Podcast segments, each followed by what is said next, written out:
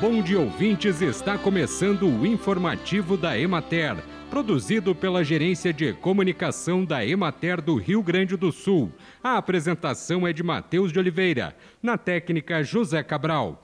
Considerada a principal política pública para a agricultura familiar no Rio Grande do Sul, a Emater foi homenageada no grande expediente da Assembleia Legislativa na tarde da terça-feira, 29 de novembro, antecipando as comemorações do Dia Nacional da Extensão Rural, celebrado no dia 6 de dezembro. A data foi criada a partir da fundação em 1948 da Emater de Minas Gerais na época denominada Associação de Crédito e Assistência Rural, ACAR-MG, e visa prestar homenagem a todos os extensionistas rurais por seu trabalho.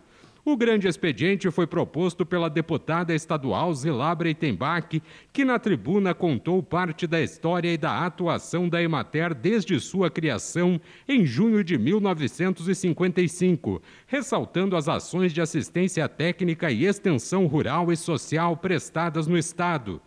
Participaram da solenidade a diretoria da Emater, composta pelo presidente Alex da Silva Correia e os diretores técnico e administrativo Alencar Ruggeri e Alexandre Durans, e do presidente do colegiado técnico administrativo da Emater e da Ascar, Paulo Roberto da Silva, representando o secretário estadual da Agricultura, Pecuária e Desenvolvimento Rural, Domingos Velho Lopes.